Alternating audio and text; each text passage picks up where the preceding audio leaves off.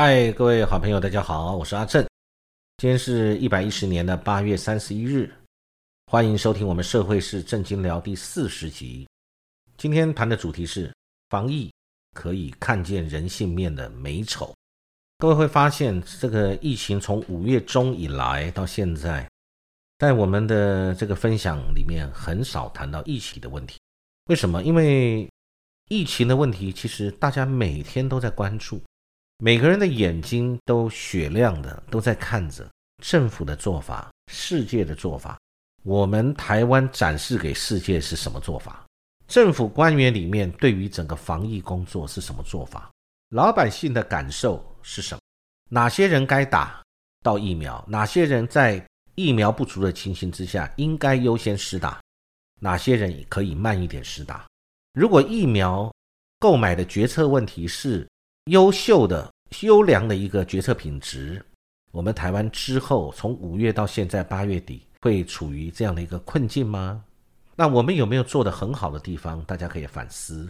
当然，我们到目前为止，到了八月下旬、接近八月底之前，我们每天都是呃很低的数字，甚至清零，这是。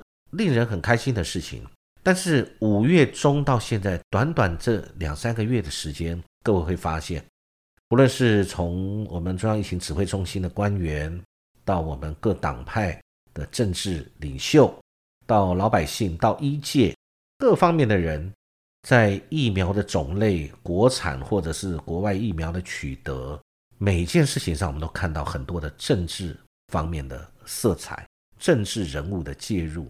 政治语言的操作，这些事情都不令人意外。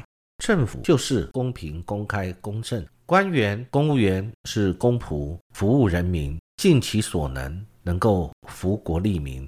老百姓有欠缺什么，在老百姓还没有讲的时候，政府就应该有更高的这个做法，更好的做法，更高的标准，更先进的的制敌机先，能够先去苦民所苦。了解人民所需，先去完成你可以去做的事情。政府做政府该做的事情，人民要做的就是纳税守法，不对吗？各位你不觉得吗？老百姓该做的就是纳税跟守法，纳税该交给国家的钱，守法国家相关的法律，我们全体大家一起来遵守。这个前提是这样。那法令现在是由谁制定？由国家制定。那但是我们现在在这个疫情期间。我们现在适用的是特殊传染病的这个管理条例，所以它已经打破了很多的原来的法律。为什么？因为它是特别法规，它对我们人民做了很多的限缩，对我们人民的权利人权做了很多的限制。我们的食衣住行通通由一纸命令就决定了。我在这边要谈的就是，那这些政府的决策品质是不是真的都很优良？经过科学的思考。广纳各方意见，兼顾到各个阶层的人民，在这个不管是未来的布局跟现在的做法，跟这个过去的这个经验的检讨里面，是不是有一直不断的推陈出新，一直不断的去深化升级进步，为的都是人民的福利。我提的这个意见，我不晓得各位的看法是什么。在我看来，没有，不是这样。在我看来，政府很多做法。令人民不觉得苟同，也不觉得公平。光讲一个施打顺序就好了。疫苗如果足够，那这就牵涉到当初的决策品质是怎么样回事？是怎么样？这把老百姓的人命当做一个一个并不是很重要的事情，所以决策品质呃做得如此的轻率吗？为什么我们没有疫苗？本来有可能取得疫苗的。因为你没有办法看到未来情形，那就是智慧不足。如果你可以预见未来的情形，推估得出来有别的情形，而你没有去做，那就是你这个失职。那如果说你也做了，但是做的做不好，那就是无能。这些事情其实就是一连贯的一些事情。那老百姓已经做到老百姓该做的。其实我觉得台湾的老百姓真是非常的善良守法。政府一声令下。各位常常在媒体上看得到，欧美有很多国家的人士抗议政府要他戴口罩，抗议他还要扫码才能够进去餐饮店、去咖啡厅或者去休闲娱乐场所。他们没有办法接受那样的对他人权的一个限缩。而反观我们台湾，我们的人民通通是，呃，对于政府的法令基本上都完全遵守。各位走在路上，走在坐在捷运，坐在呃这个各个公共场所，你几乎看不到没有不戴口罩的人，几乎所有人都戴口罩。那所有的商业行为，很多的店家，因为政府一纸命令，他也是忍痛这个先关闭，损失无限的在扩大。像一些餐饮服务业，房租继续在缴，人员的管销继续在缴，人员你不能遣散他，不给他薪资啊，因为那是有违相关的这个我们的劳基法规的啊。那政府对他们的救济缓不济急，他们对于政府的一纸命令，叫他关店不准营业，他就关店不准营业，继续扛着沉重的这个营运的负担，不管人事管销、房租、水电等等，他继续扛着那个问题。那但是期待能够春暖花开，尽快有一天。政府呢，就一句话，yes 或 no，可以开或不开，就决定了这些厂商的生死，哪一类的可以开，哪一类的不能开。到今天为止，还有非常多的产业，其实现在是愁云惨雾，还面临不能开市或者受到了严重限缩的一个情形。我们在回溯当初，讲到那个大家施打疫苗的顺序，因为疫苗不够嘛，跟国外比起来，我们不足嘛。国外是欢迎你来打，而且还鼓励你去打，那我们台湾是不够，每个人都想打。结果后来终于哎有一个所谓的国产高端疫苗，但高端疫苗其实最近连续开始施打以后，一直传出有人打了以后，短的时间之内就猝死，让大家觉得强烈的觉得跟高端疫苗是不是有相关联？高端疫苗在整个审查的过程里面，它的 EUA 取得紧急授权的闭门方式，也让很多人觉得很质疑，这个是可以受到社会公平的事情。那么审议委员没有公开，那么说这个没有这个呃录影记录，呃没有，所以那每一个人的发言对这个事情的表达是如何讲的语言不详，让老百姓不是很清楚，没有很清楚明白完整的去揭露，而且大力的公布，让老百姓安心，最后还是上路了，开始施打进人体里面，而且是由总统、副总统来背书，这个事情。一般正常的情理之中，都会觉得有一些奇怪，尤其是高端疫苗。我们先不讲正式是蓝营反对还是绿营反对，我们不谈这个问题。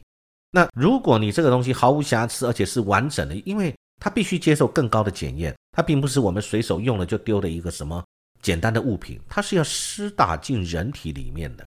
所以呢，在野党或者是各界，包含医界、学界，或者是舆论界、媒体业。各方面对这个事情产生质疑，政府的态度应该是尽力去释疑，提出科学的证据、专家的解析，公开的一个会议，这个清楚明白，让老百姓可公于世的一个决策过程。每一位委员为自己所讲的话负责，然后为你所论证的这个科学理由提出你的证据跟你的论点。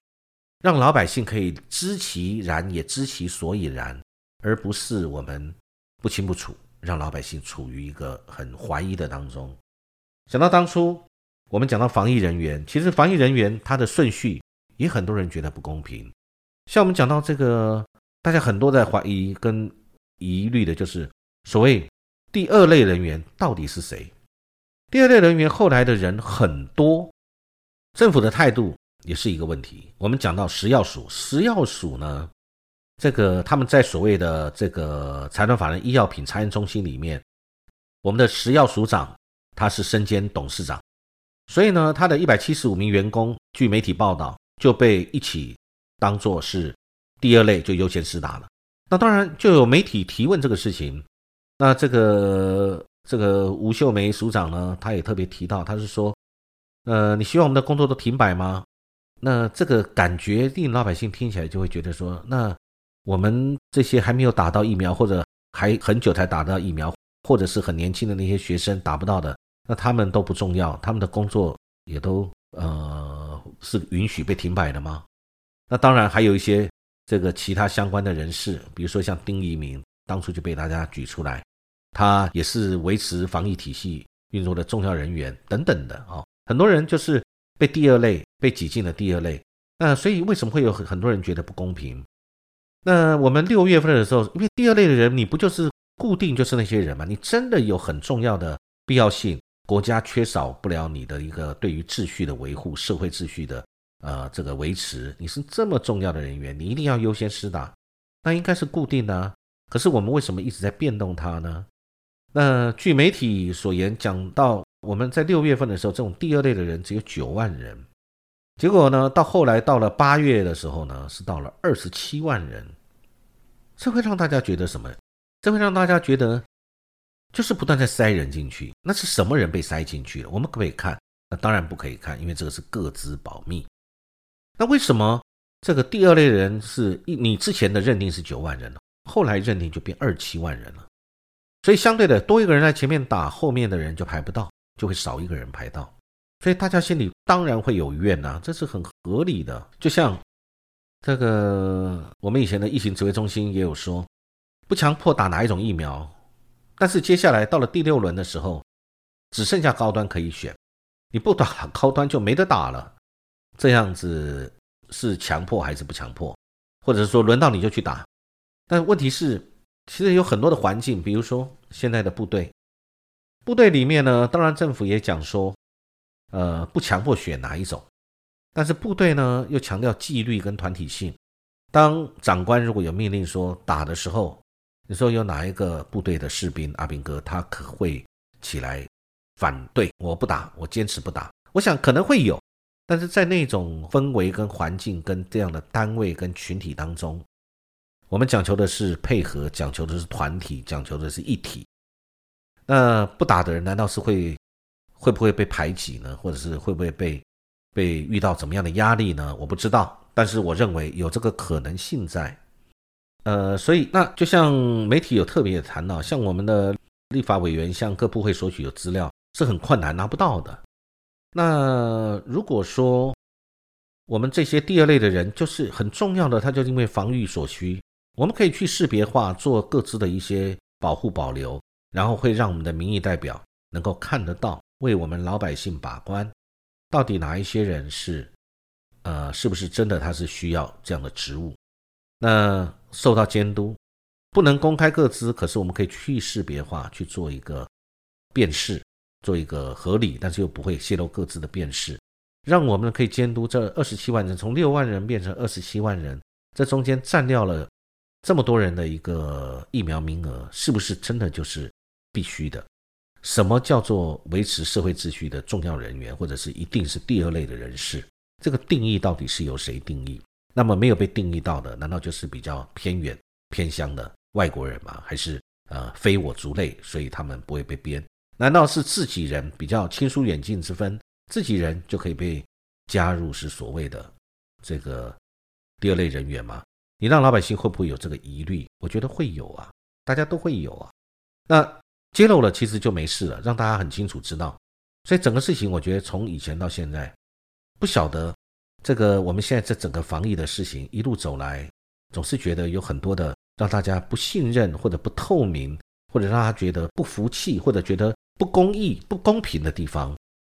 怎么样才能够公义公平呢？我觉得就是一切公开、透明、公平、公正的去执行一个公共政策，尤其是现在我们。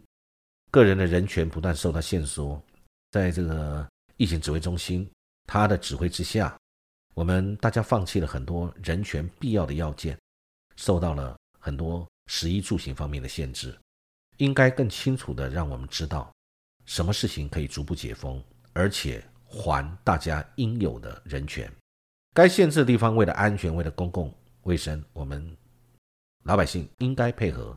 那有一些应该还给老百姓的。因为疫情的趋缓，或者是呃疫情已经不那么严峻的情形之下，让我们恢复生活秩序、有序经营，让一些产业得以喘息的空间，可以恢复营业，我觉得这也很重要。呃，以上今天希望讲的事情可以提供大家做一个参考，也希望政府施政能够更顾及大家的感受，老百姓的疑虑，请政府把它变成一个公开透明，让大家可以。能够去了解的事情，不就是更好吗？啊，以上跟大家分享，谢谢，期待很快有机会再分享其他的议题。祝各位有美好的一天，谢谢各位。